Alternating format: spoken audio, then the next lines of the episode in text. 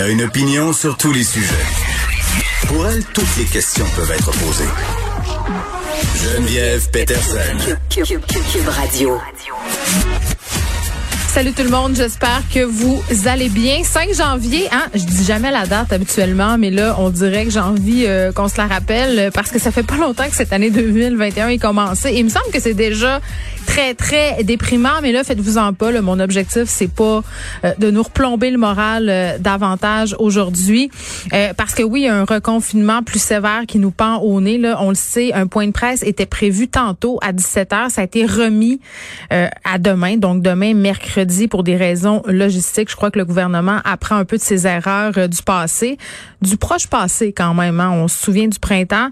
On veut pas euh, justement annoncer des affaires qui sont pas totalement au point. J'imagine notamment au niveau des écoles, parce que les cas, euh, on le sait, c'est ce dont on parle depuis déjà quelques jours, continue de grimper. 2508 nouveaux cas aujourd'hui.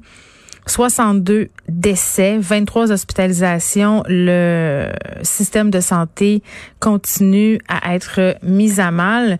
Et vraiment, on sait qu'habituellement, parce qu'on peut déjà tirer des conclusions à des habitudes gouvernementales au niveau des annonces. On sait que les points de presse qui sont prévus à 17 heures, là, mais ça concerne les annonces importantes. Donc, déjà, ça a commencé un peu à circuler dans différents médias ce qui serait annoncé demain tout ça demeure à confirmer, évidemment, mais on fait un petit tour là, de ce à quoi on pourrait s'attendre. Évidemment, euh, beaucoup de questions du couvre-feu. Hein. On le sait, en Europe, dans plusieurs villes, ils ont mis ça en place, notamment à Paris, il y en a eu un. En Grande-Bretagne aussi, euh, les déplacements sont contrôlés. Puis à chaque fois qu'on parle de contrôler les déplacements de la population, même de les compter, là, euh, puis on parlera tantôt dans quelques instants à une personne qui habite en Grande-Bretagne pour savoir comment ça se passe, parce que pour eux, là, ils sont là-dedans. C'est ça qui se passe. Euh, l'idée de contrôler les allées et venues de la population, ça fait grincer des dents plusieurs personnes et avec raison. Ça nous rappelle de mauvais souvenirs faut pas tomber là-dedans, là. Mais moi, j'ai peur qu'on invoque les mesures de guerre, pas qu'on les mette en place, mais que des gens disent, ben c'est ça, c'est comme dans la crise d'octobre. Puis rappelez-vous au printemps, quand on a barré les régions qui avaient la police aux entrées des différentes régions du Québec. C'était impressionnant. Et euh, bon, paraîtrait-il que même à l'intérieur euh, de la CAC, les opinions sont divergentes. Certains désiraient ce couvre-feu-là. D'autres préféraient qu'on recommande aux Québécois de pas sortir euh, de leur maison après 20 heures, après 21 heures. Mais tout ça, tout ça, c'est de la rumeur. Vous savez comment c'est.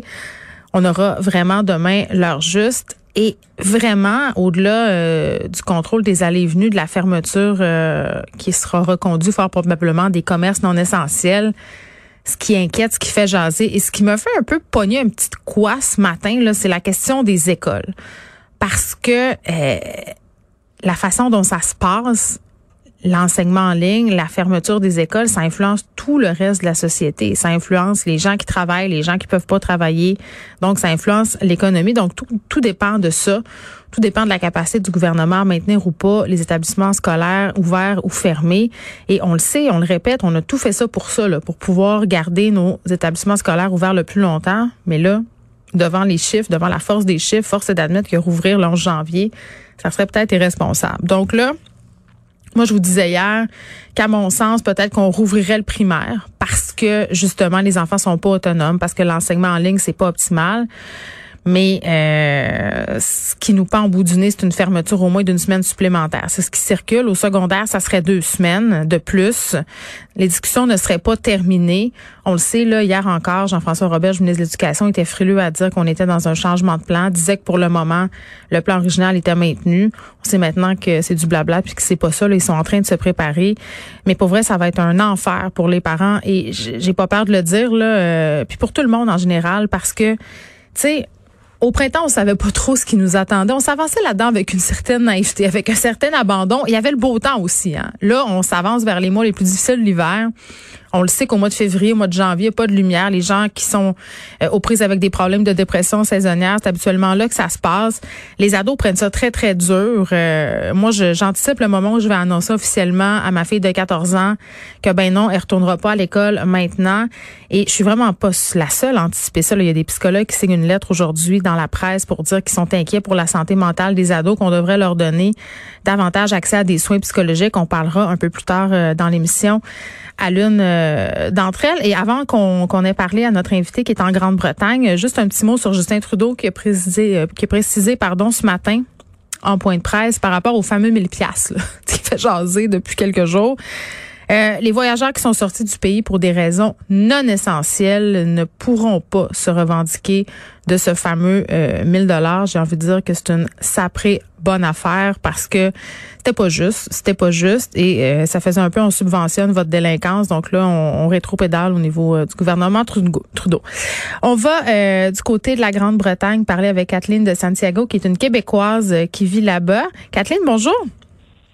Bonjour Geneviève. Bon, nous, on attend, euh, j'ai envie de dire, on attend notre sentence. Ça va se passer. Oui, vous êtes un peu comme nous hier soir. C'était exactement notre situation hier soir. C'est ça. Donc, on, attend de savoir exactement. On sait qu'il va y avoir des conséquences. On sait qu'on s'avance vers un confinement euh, beaucoup plus sévère que le demi-confinement dans lequel on est plongé depuis déjà euh, quelques mois. Mais dites-moi, Kathleen de Santiago, parlez-moi un peu justement. Hier, vous étiez dans l'attente, vous étiez dans l'anticipation. Là, c'est tombé. Peut-être nous faire un petit topo euh, de ça sera quoi euh, les mesures mises en place euh, et de l'ambiance là par rapport à ces annonces là.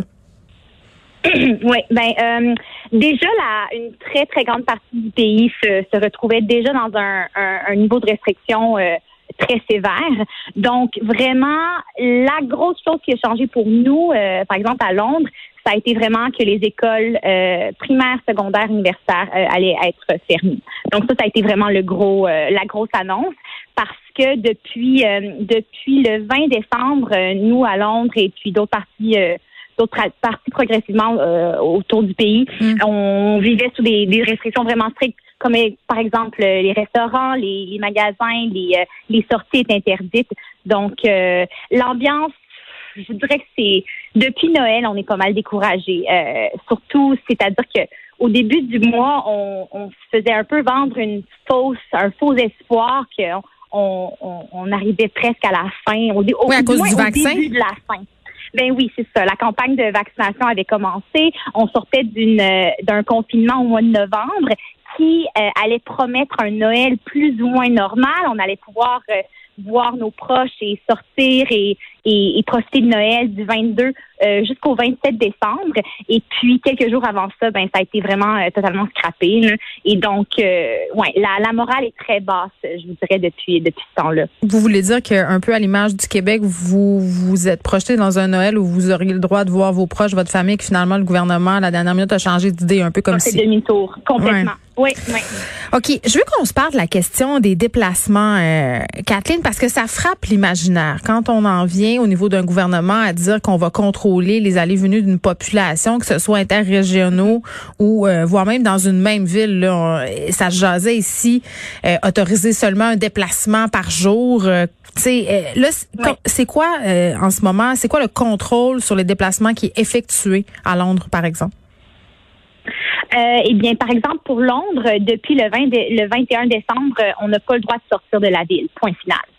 Euh, donc, je ne sais pas si maintenant c'est encore le cas, mais pour les premiers jours de ça, euh, on avait des policiers qui étaient vraiment dans les stations de train euh, pour empêcher que la population sorte dans d'autres comtés du pays.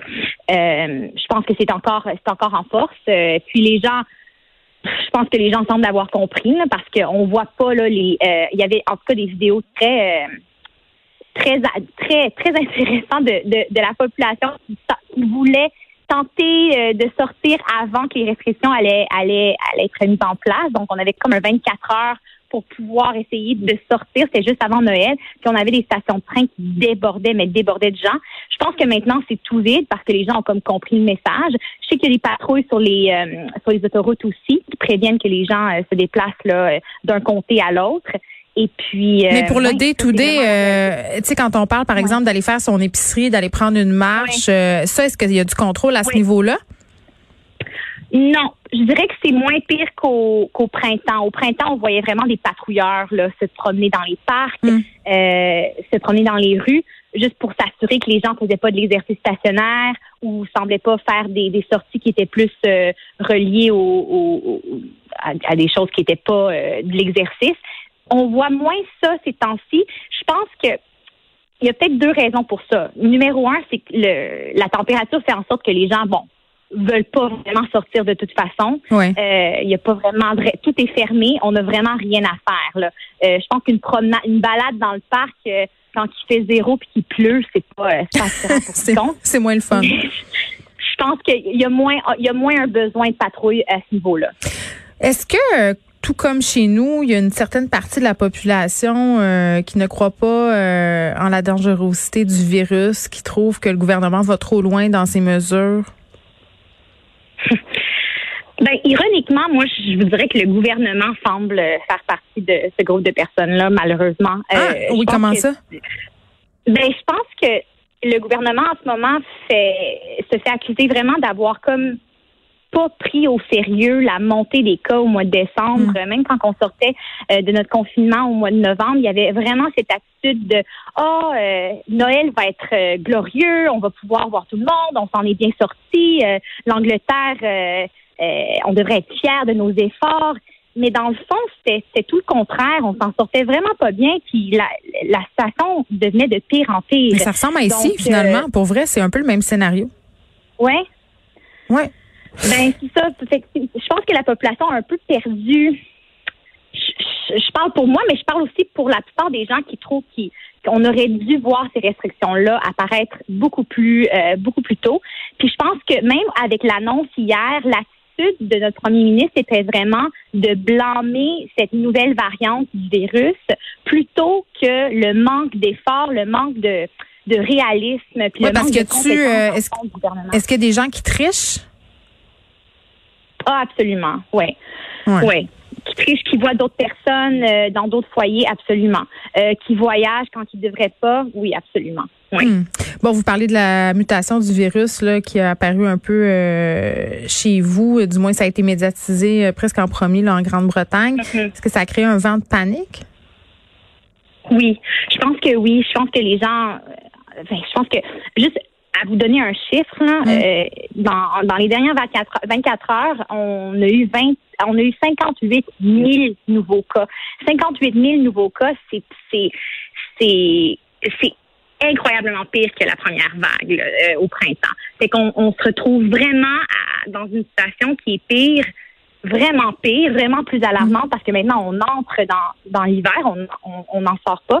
Fait qu'on rentre dans une période qui est déjà très, très, très occupée, très, euh, très stressante pour nos, notre système de santé. Et on a quasiment le double euh, de personnes dans les hôpitaux avec COVID qu'on avait au printemps.